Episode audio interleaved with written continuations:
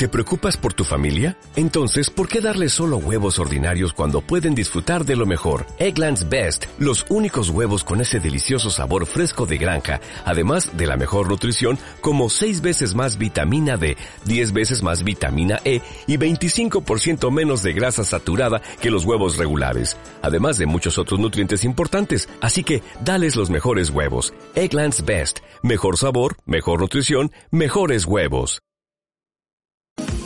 Pues vamos a aprender un poquito de economía, como cada martes. Laura Guzmán, ¿qué tal? Buenos días de Muy nuevo. buenos días, Rubén. Espacio de Educación Financiera, en el que vamos a explicar hoy qué es el PIB, qué es el PIB, pero vamos a ir un poquito más allá de esa definición. Vamos a conocer cómo se calcula y si realmente es el indicador o no apropiado para conocer el crecimiento de un país.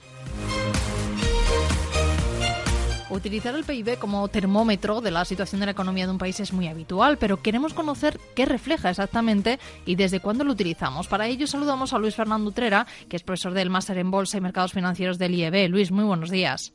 ¿Qué tal? Buenos días, encantado de estar con vosotros. Luis, quizás lo primero sería pues una pequeña definición para saber exactamente de lo que estamos hablando, de, de, qué es el PIB y también pues por qué se utiliza este indicador para medir el crecimiento de, de un país, de una región. Pues bueno, el PIB son las iniciales de Producto Interior Bruto. Mm, decimos que es producto porque en realidad es la cifra que muestra el valor monetario de bienes y servicios finales producidos por un país durante un periodo de tiempo de, de, de, definido, normalmente es trimestral o anual. Eh, cuando digo finales, hablo de los productos que el consumidor final compra. Uh -huh. Esto es importante porque el cálculo de PIB trata de evitar la doble contabilización de lo que llamamos productos intermedios. Eh, si me permites un ejemplo, el típico del coche, sí. cuando fabricamos un coche, pues necesitamos cristales, necesitamos pintura, necesitamos batería, neumáticos, eh, tela para los asientos. Eh, en fin, son componentes que necesito utilizar para, para realizarlo y que evidentemente cuando lo vendo van a estar incluidos en el precio final de ese producto. Claro. Por otra parte, las empresas que estas empresas que me han facilitado esos productos, que llamamos eh, empresas auxiliares, también lo han producido. De forma que el PIB lo que va a tratar es de evitar la doble contabilización de, eh, de lo que llamamos los productos eh, intermedios, de forma que el PIB no va a incluirlos y no vamos a repetir el valor del mismo producto por dos, por dos uh, vías distintas. Uh -huh. eh, por otra parte, decimos que es interior, Producto Interior Bruto, porque incluye pues todo lo producido por las empresas, sean del país que sean, que están situadas en territorio nacional lo que una empresa española genera o produce en Estados Unidos o en Latinoamérica estaría dentro de lo que llamamos Producto Nacional Bruto, pero no dentro del Producto Interior Bruto. Y finalmente, pues decimos que es bruto porque eh, no tiene en cuenta eh, la pérdida de valor de los productos uh, a lo largo de, de ese año. Uh -huh. En este punto es importante pues ver un poco la diferencia que hay entre lo que llamamos el PIB nominal y el PIB real. Claro. El PIB nominal eh, calcula pues básicamente el valor eh, de, a precios de mercado de todos los productos que hemos uh, producido, uh -huh. mientras que el real eh, calcula lo, los calcula con lo que llamamos precios constantes, es decir, utilizando los precios de un año anterior eh, concreto. Esto quiere decir que el PIB nominal no tiene en cuenta el, el, el efecto de la inflación y, y, el PIB real sí que los tiene. Eh, te pongo un ejemplo.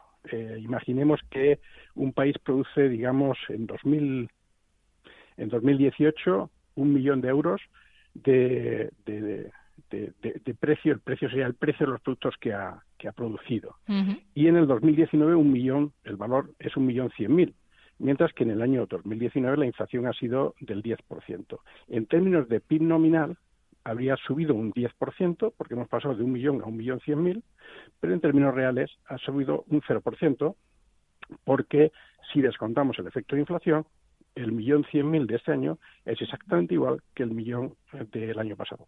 Eso le llamamos precios constantes. Eh, nosotros realmente lo que damos importancia siempre es al PIB real, no uh -huh. al nominal. La diferencia entre el PIB real y el nominal es lo que llamamos el deflactor del PIB. Es algo bastante parecido al IPC. Sí. Pero en lugar de analizar el precio o el comportamiento en precio de una cesta de productos, lo que analiza es el valor o el, el sí, el, la, la inflación del conjunto de la economía. Es decir, es un medidor muchísimo más amplio que el, que el IPC. Uh -huh. eh, en otras palabras, pues el crecimiento del PIB debería estar afectado por el incremento de la producción y no por el simple incremento de, de, los precios. Normalmente, los datos del PIB se miden y se publican trimestralmente algún mes después de que haya vencido el, trimestre medido.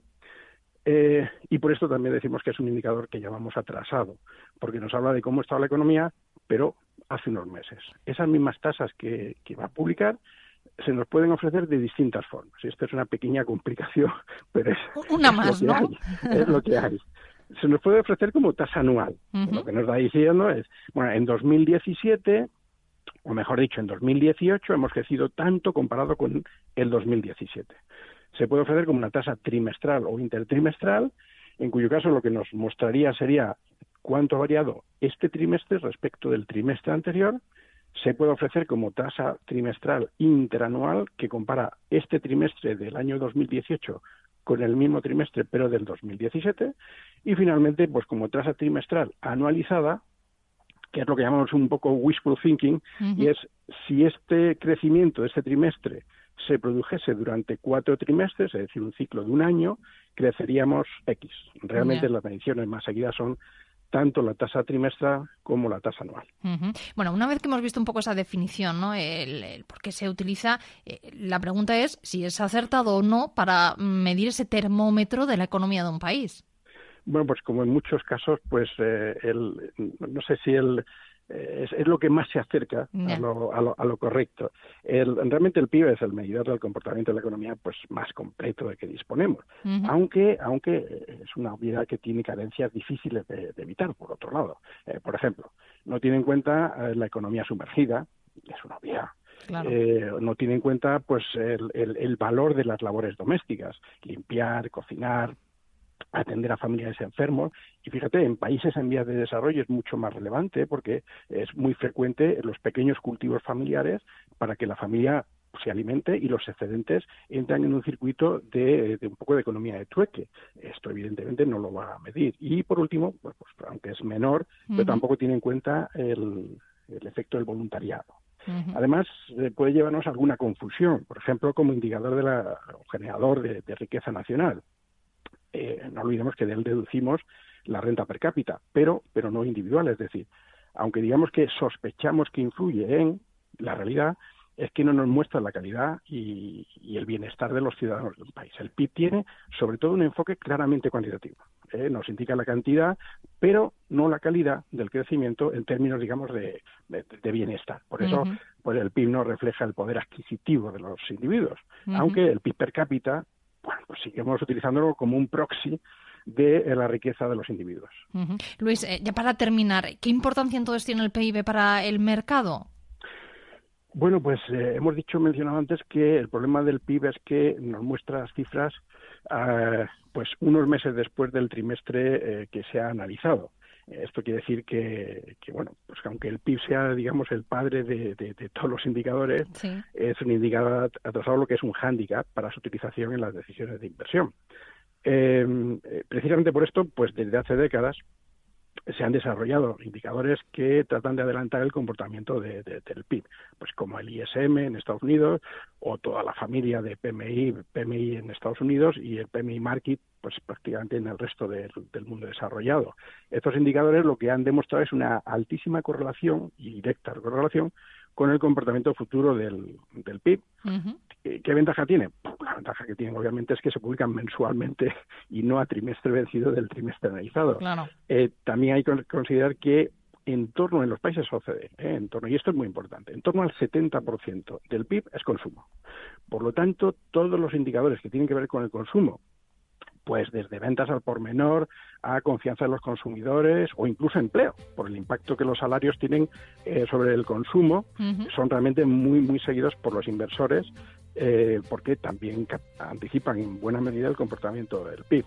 Eh, todo esto explica que a veces cuando la gente que no es, digamos, no, no vive en el mercado, pues cuando se publican las cifras del PIB, sean buenas o malas, sean buenas o malas, pues el mercado se queda quieto, tranquilo.